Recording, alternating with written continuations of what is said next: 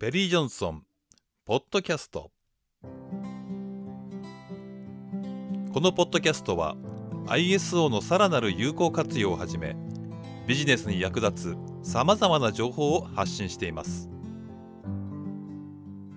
一番重要なのはここに質問で書かせていただきました総務人事と。企画は QMS、品質マネジメントシステムのパフォーマンスに影響する人々の力量を明らかにすることを求めているので、品質に直接影響しない総務や人事の対応は必要ない。ね。これはもう皆さん答えお分かりの通りで、総務人事ほど実は企画要求というかマネジメントシステムの中で経営に直接的と言ってもいいでしょうね。まあ間接的なんですけども、本当はここが一番重要であるというね、ことなんだろうと思いますので、これもね、答えは皆さんお分かりの通りです。点検表。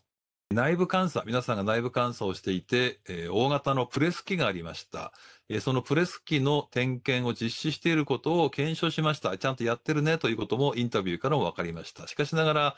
え、記録の記載が3日間ありませんでした。ただ、記載がないので、リスクは小さいな、ただの記録の付け忘れだろうということで、そこで指摘にせずに注意だけして付けといてね、で済ませてしまった。これは正しいのか間違いなのか、どうなんだろうというね。で、この点検表を含めて、記録の話はですね、次の講座の中で、文章のこと、記録のことっていうことが出てきますので、そこで詳しくお話をしたいと思いますけども、知床でね、大変不幸な事故が起きましたけれども、まあ今あそこに警察も入って見てます。報道を見てるとですね、波の高さが毎日同じ高さが記録されていたとか、抜けがあったとかが報道になっている。このあたりからですね、次回、文書化された情報のところでね、詳しくお話をしていきたいと思います。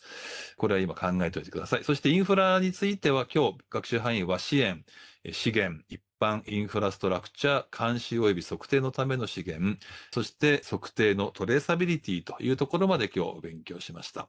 さて、インフラストラクチャーというところ、支援だからってあまりこう重要視されない傾向があるんですけれども、ここでは要求されているのは、お仕事をするのに何が必要なんだろうということをしっかり明らかにした上で、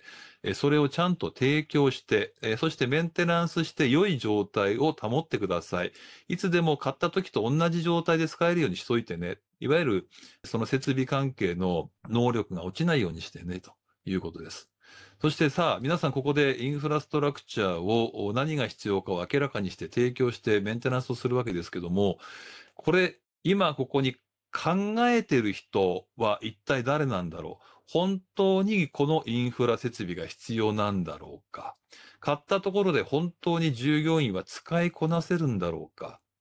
今のやつじゃダメなんだろうか？もしかしたら手入れが悪くってこんなことになってんじゃないんだろうか？買うこの機械、機器の性能は本当に当社にマッチングはいいんだろうか？大丈夫なんだろうか？価格って適正なんだろうか他のメーカーのやつと比べたんだろうか。今回設備投資をすることによって経営に与える影響はプラスがあるんだろうかマイナスの方が大きいんだろうか。経理上この機械の対応年数がどれぐらいで焼却はどれぐらいで焼却できて帳簿に与える影響はどうなんだろうか。さて、ここまで今お話をしましたけれども、QMS の中にもちろんインストラクチャーが書かれてますけど、これ考えるのはどなたでしょうっていうと、おそらく総務さん、経理さんなのか、あるいは最終的にはこの設備投資を判断する社長さんなのか、もしくは部門長さんなのか、ということになっていきますね。なので、間接部門と言われているような、大きい会社さんと設備投資委員会とかね、えー、いろんなことをやられてると思いますけれども、現場にいる製造現場の人々の話ではちょっとないのかな、となってくると、この重要な製品品質にものすごく大きな影響を与える設備っていうところに関わっているのは、間接部門の皆さんが結構多い。で、特に重要なのが経営層。お金の支払いを決定するのは、特に社長さんということになりますので、ここが有機的に結びついて上手に情報交換が行われて、正しい経営判断が行われていくための情報を提供しなければいけない。と考えていくと、すごくやっぱり重要なところになっていきます。そして、えー支援につきましては、取得して、展開して、維持して、増強して、えー処分、処遇をすることで目標が達成できるんだと。いうことが、ISO 9000番の方の2.2.5.1以下、説明が図かれていますので、ここは人的な資源の提供と合わせて、ぜひ9000番の方をね、読んでしっかりと理解をしておいてください。さて、そもそも支援って何なんだろう大体こういうあの、先進的、先駆的なものっていうのは、軍事的なところから始まっていきます。ご承知の通り GPS が開発されたなんていうのも、今は民間が使ってますけども、やっぱり軍事の装備として作られていくわけです。研究されていくわけですね。で、まあ今、ウクライナ問題があるので、そもそも例えどうなのかなって思いましたけど、やっぱり一番わかりやすいので、このお話で進めていこうというふうに思います。軍事作戦における後方支援。今、ウクライナもいろんなね、軍備に必要なものを提供してほしいというふうに訴えているのがテレビで放送されておりますけれども、この後方支援っていうのは、コンバットサービスサポートは、ロジスティックサポートというね、英語で言うとそういう表現になりますので、これ軍事用語で、第一線の戦っている部隊に後方から作戦を支援するあらゆる業務を包括する概念のことを言っているんだそうなんですね。例えば、専門用語で、まあ、ミリタリーロジスティックスっていうのは、日本語では兵隊って言い方をしますけれども、まあ、補給、輸送、整備、回収、建設、衛生、労務、役務。まあ、それ以外に、えーありますのが、後方支援としては、情報、通信、資材、装備、研究、教育、刑務、法務、会計、人事、広報ということになっていきます。これ、あの、今、軍事用語で説明をしておりますけれども、これ会社に当てはめたら、すべてが、えー組織運営とね、全くどこも寸分たがわず、候補支援として、えー皆さんが営業現場で成績を上げてくる。製造現場で、えー高品質の製品を作っていく。えーあるいはメンテナンス、お客様のサービスとして何か対応していくとかね、いうところに必要なものが全部含まれているというふうにね、考えていていただければいいのかなと思います。えー ISO の企画要求事項の中では、教育訓練とか力量っていうのはね、えー支援の中にもちろん入っておりますし、研究開発なんていうところは別途に設定をされていますけども、まあこれも一つの、まあ、広報支援で、まあ前線に対しての広報支援。営業の現場、えー製造の現場に対しての広報支援って考えると、ほぼ当たるのかな。まあ戦争行くのにもね、戦車いくら動いても弾がなければどうにもなりませんし、そもそもあの燃料がなければ動けませんので、ということになりますので、重要な広報支援ということを理解しておいてください。えーそして PDCA の概念でいきますと、これらの PDCA サイクルで上手に事業を回していこう、継続的な改善を図ろう、組織運営を正しいものにしていこう、パフォーマンスを向上していこうと考えると、これらの PDCA サイクルにもちろんインプットとして、お客様の要求事項とかっていうとかもちろんインプットされますが、それにさらに支援プロセスというものがインプットされていくんですよというのもご理解をいただけたのではないかなというふうに思います。そしてメンテナンスというね、割とこのメンテナンスについてはよく語られるんですけれども、あまり真剣にというか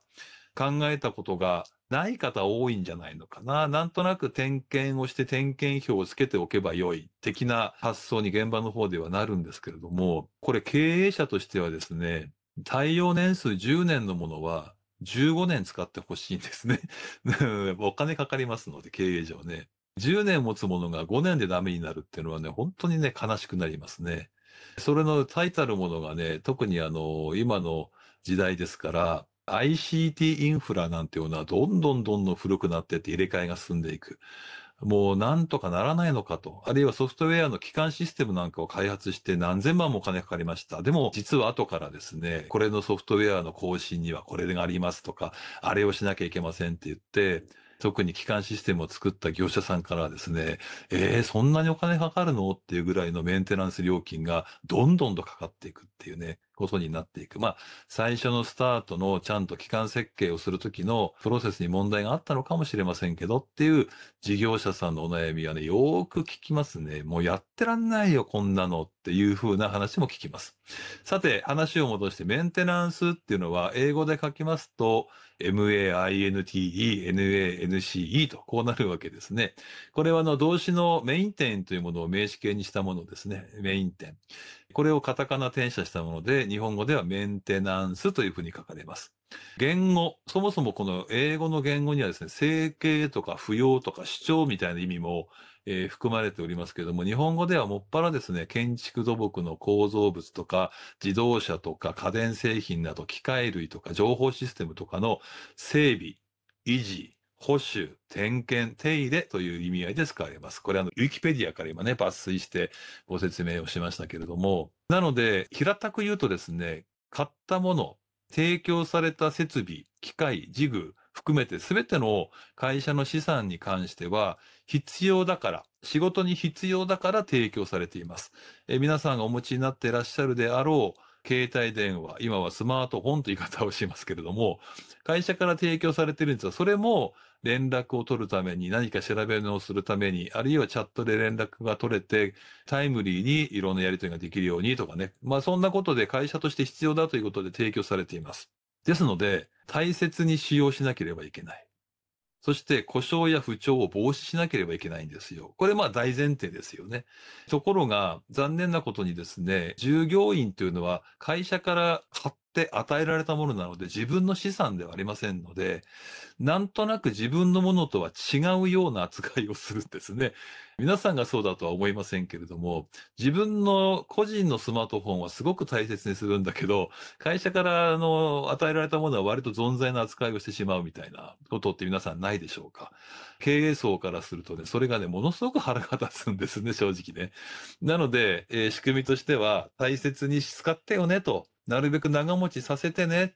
結構高かったから大事にしてよね、と、こういうことになっていくのが、まず、このインフラのメンテナンスというところのまず大前提になっていきますね。えそして、正しい点検で、えあるいは整備をして、不調を早期に発見して、問題を解決してもらいたい。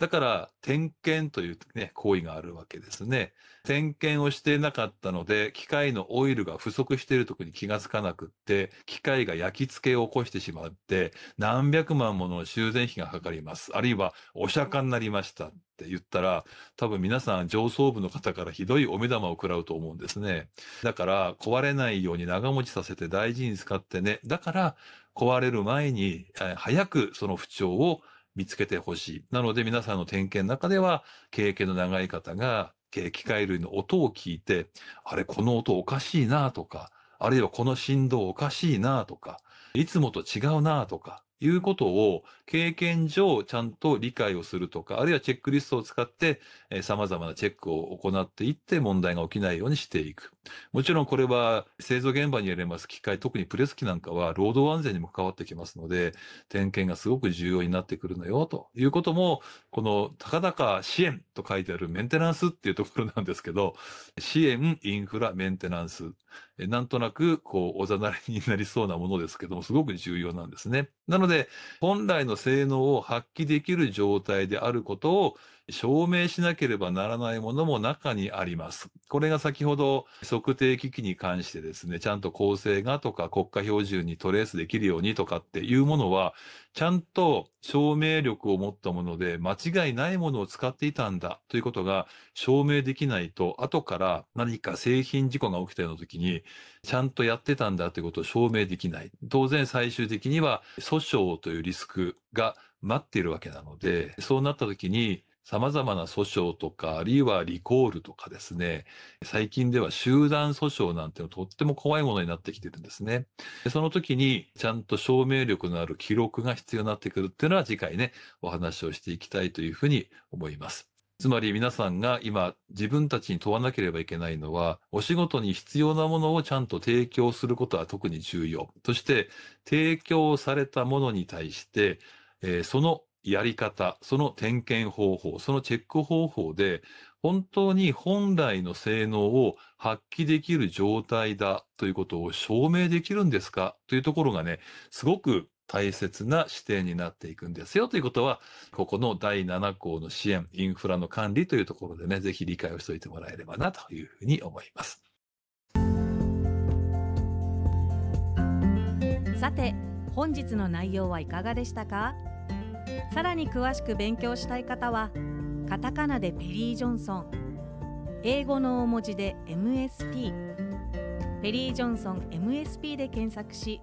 講座への参加をご検討ください。